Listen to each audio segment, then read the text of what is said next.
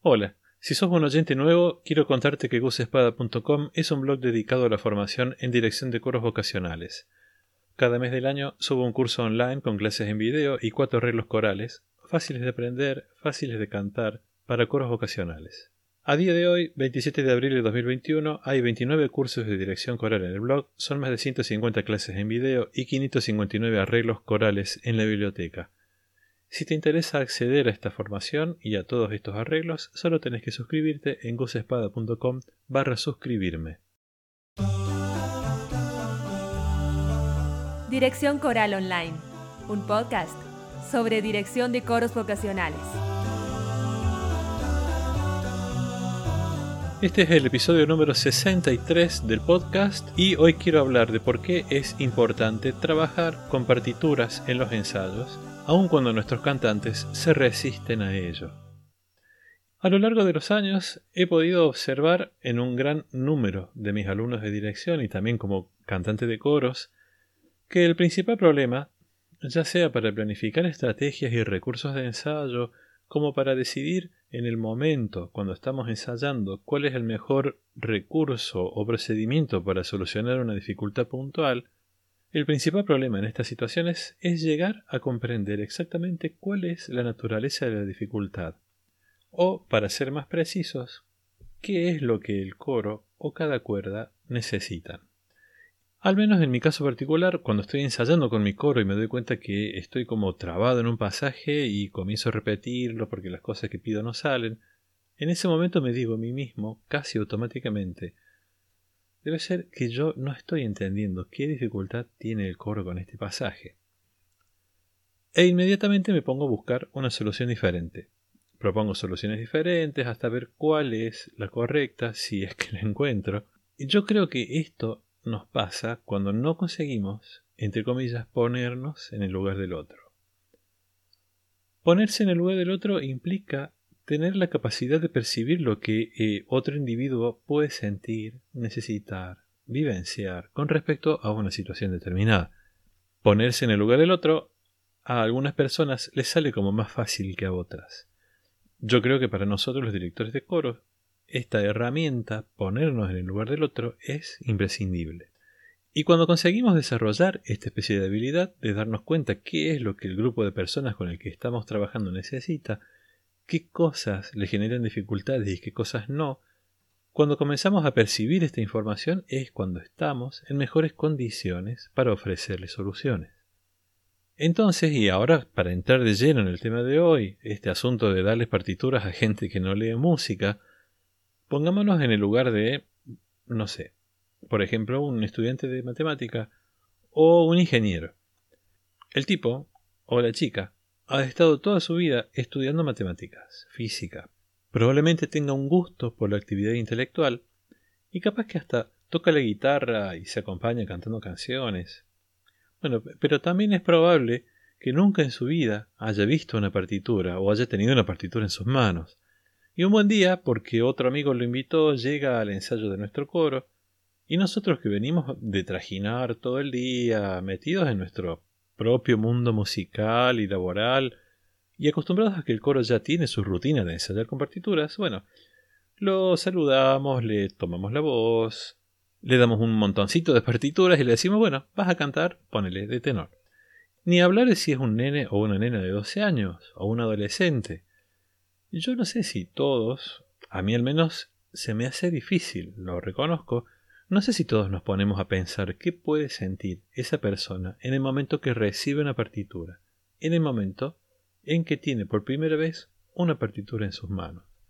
Insisto, yo estando en el día a día en mi coro, muchas veces no, no, no lo pienso. Hay varias frases célebres que describen esta situación. La típica, la primera es cuando te dicen yo no sé leer partituras. Otra frase es ¿Cuál es la voz que tengo que cantar? Ni miran así la partitura con cara de perdidos. ¿Me puedo anotar la letra aparte? Es otra de las frases que yo al menos he escuchado mucho a lo largo de mi vida como director. Para mucha de la gente que no está en la música, este tema de la partitura y la lectura musical está además como acompañado de una serie de prejuicios y de ideas preconcebidas y que, como digo, en muchas de estas personas están muy arraigadas. Que la música es para unos pocos, que para ser músico hay que tener talento o estar tocado por una estrella especial, que la lectura musical no es para cualquiera, que hay personas que nacen sin oído. y bueno, eh, no voy a entrar hoy a reflexionar o a rebatir cada una de estas frases porque no trate de esto este episodio.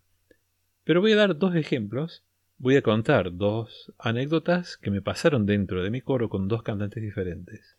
Hace poco más de un año y medio, dos años, cuando subí el curso de Sibelius al blog, el curso de edición de partituras y archivos MIDI de Sibelius que lo hizo Patricio Quinteros, que es uno de mis primeros suscriptores y es asistente de dirección de mi coro, cuando subimos este curso, digo, una de mis coreutas, que vio la, publicación en Facebook, se comunicó y me escribió y me dijo que estaba interesada en ver esas clases, que ella no sabía nada de música, pero le encantaría poder escribir partituras. Y entonces, por supuesto, la, suscribí manualmente, le hice una cuenta sin cobrarles, no, no, la, no la volví, no le pedí que se hiciera suscriptora, obviamente, solo, solo lo hice para que probara. Y a la semana, esta chica me vuelve a escribir y me dice, no puedo avanzar, no entiendo nada, no sé nada de música como para poder hacer este curso. Bueno, yo realmente pensaba que ella podía mirar esas clases y aprender a manejar el Sibelius, sin saber nada de música. Pero bueno, se ve que ella no, no, pudo. En el mismo coro tengo un integrante que también hace varios años que canta con nosotros. Este chico tampoco sabe nada de música, como decimos en, la jerga entre nosotros, no lee dos notas seguidas. Y sin embargo, este coreuta cada vez que vemos una partitura nueva, él llega a su casa, se sienta en la compu, abre el Sibelius y escribe toda la partitura completa, las cuatro voces, y de ahí saca el audio para estudiar su parte y aprende rapidísimo además, es muy seguro para cantar. Y él estudia con el Sibelius, con la partitura que se escribe él. No sabe nada de música, no tiene ningún conocimiento, pero transcribe perfectamente. Estos dos ejemplos, además de contarnos dos maneras muy diferentes que puede tener una persona que no tiene conocimientos musicales de acercarse a la música escrita, también nos muestran todo el camino que una persona que no lee música, que no tiene conocimientos musicales, puede recorrer desde o a partir de tomar contacto con una partitura por primera vez. Yo he tenido cantantes, coreutas, que sin haber tomado nunca una clase de lectura musical, después de cantar dos o tres años en el coro, leen una partitura nueva, como si fuera una a primera vista, con muy poca ayuda, con otros cantantes cantando con ellos, con la ayuda de un instrumento, por ejemplo, el piano de ensayo, y sin tener prácticamente que escuchar para poder repetir, sino que directamente leen como cualquiera de nosotros, los músicos, que podemos leer a primera vista una partitura. Esto lo cuento en el curso de técnica de ensayo, donde explico por qué pienso que estos cantantes luego de un tiempo de ensayo llegan a poder leer a primera vista, y cuáles son las estrategias de ensayo más convenientes para poder lograr estas cosas con nuestros cantantes. Dejo el enlace en las notas del programa. Hasta aquí entonces uno de los dos extremos del problema. Uno de estos dos extremos es el de los cantantes, el cantante que nos dice yo no sé leer. Pero del otro lado de este problema estamos nosotros, los directores, que muchas veces por esta cuestión de no ponernos en el lugar del otro, tampoco, no siempre, nos ponemos a reflexionar sobre la cantidad de cosas, la cantidad de información útil y de herramientas de ensayo que una partitura le puede ofrecer a una persona, aun cuando esta persona no sepa nada, nada de música. Lo primero que miramos cuando abrimos una partitura es el título. El título es una información muy importante para una persona que va a cantar algo por primera vez. Debajo del título suele estar el compositor, el nombre del arreglador, la fecha eh, en la que vivieron, en la que viven. el, cantante puede saber si el compositor o el arreglador están vivos la fecha de composición o la fecha del arreglo. Son datos muy interesantes si se lo hacemos notar. Estos datos pueden servir eh, para la interpretación, para el aspecto expresivo, pero también eh, son datos que simplemente sirven, son útiles como una cuestión formativa para que las personas conozcan a los compositores y a los arregladores. También puede ser que tengamos nosotros alguna historia interesante eh, asociada a la obra o a los autores. Y, está bueno que se las contemos. Eh, también está el autor de la letra, al principio de la partitura. Es, y, es, y es importante porque la música coral es música con texto, el 99% de los casos. Y el texto transmite cosas. En la información de la partitura también está el tipo de música. Puede ser un tango, puede ser un candombe, puede ser un son, puede ser un villancico renacentista y no es lo mismo. La cuestión acá es, ¿los coreutas tienen que conocer esta información? ¿Es importante? Yo creo que es importante porque el coro es una actividad cultural. Un coro es una actividad cultural y formativa. Puede serlo, si a nosotros nos interesa que lo sea. Los cantantes no son solo gente que abren la boca y canta. Cuanto más conocimientos tengan los cantantes de las cosas que cantan, mejores cantantes van a ser. Esto no quiere decir, por otro lado, que el director tiene que hablar todo el tiempo en el ensayo, tiene que estar dando clase. Esto ya es una cuestión de técnica de ensayo. Uno puede dedicarle 30 segundos a hablar del autor, del tipo de música, del texto, en un ensayo, y no pasa nada, no, no perdemos tiempo. ¿Mm? Bueno, ¿qué más? ¿Qué otras cosas puede aprender una persona de una partitura sin saber música? un cantante puede aprender qué es un pentagrama y para qué sirve, cómo está compuesto, qué son esas cinco rayitas que tienen y esos símbolos que están al principio. Eh, puede saber que hay un pentagrama para cada voz o para cada cuerda y que el conjunto de pentagramas se llama sistema. ¿Por qué se llama cuerda la cuerda? Puede saber que además de los pentagramas, con las notas musicales y su ritmo, está el texto de la canción, casi siempre debajo del pentagrama de la voz correspondiente, y que esto es importante porque no siempre todas las voces cantan el mismo texto. Entonces, aun cuando una persona no sepa leer las notas musicales, con solo poder seguir el texto en la partitura ya tiene casi el 50% de la información que necesita para cantar. La organización de la música en pentagramas y compases funciona como un GPS para los integrantes del coro, si es que nosotros la utilizamos de esa manera. Por un lado, si numeramos los compases y el director trabaja siempre diciendo en qué número de compás está, entonces cada cantante sabe exactamente o va a saber exactamente en qué lugar de la partitura se encuentra lo que tiene que cantar. Y además, al saber qué pentagrama corresponde a cada cuerda y cuál es el suyo, el cantante tiene una visión vertical de lo que está escuchando mientras canta, aún sin leer música, puede saber, puede ver qué es lo que hacen las otras voces. Y eso hay momentos en los que es importantísimo, depende de la textura, ¿sí? Otras cosas. Por supuesto, un correcto puede aprender el valor de las figuras rítmicas si se lo decimos en los ensayos, y puede aprender a contar la subdivisión de las notas largas, por ejemplo en los vocalizados, con notas largas, anotando los números de arriba de cada figura.